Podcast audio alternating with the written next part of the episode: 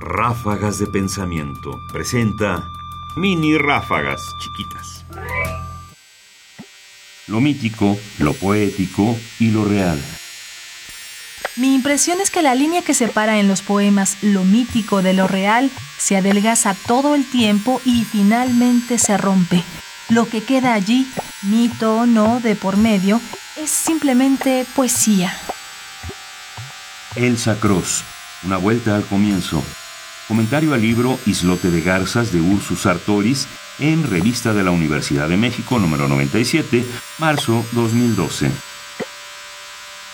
No tengo muchas dudas de que en efecto, por mucho que querramos que lo real sea algo distinto de lo mítico, siempre está preñado de poesía.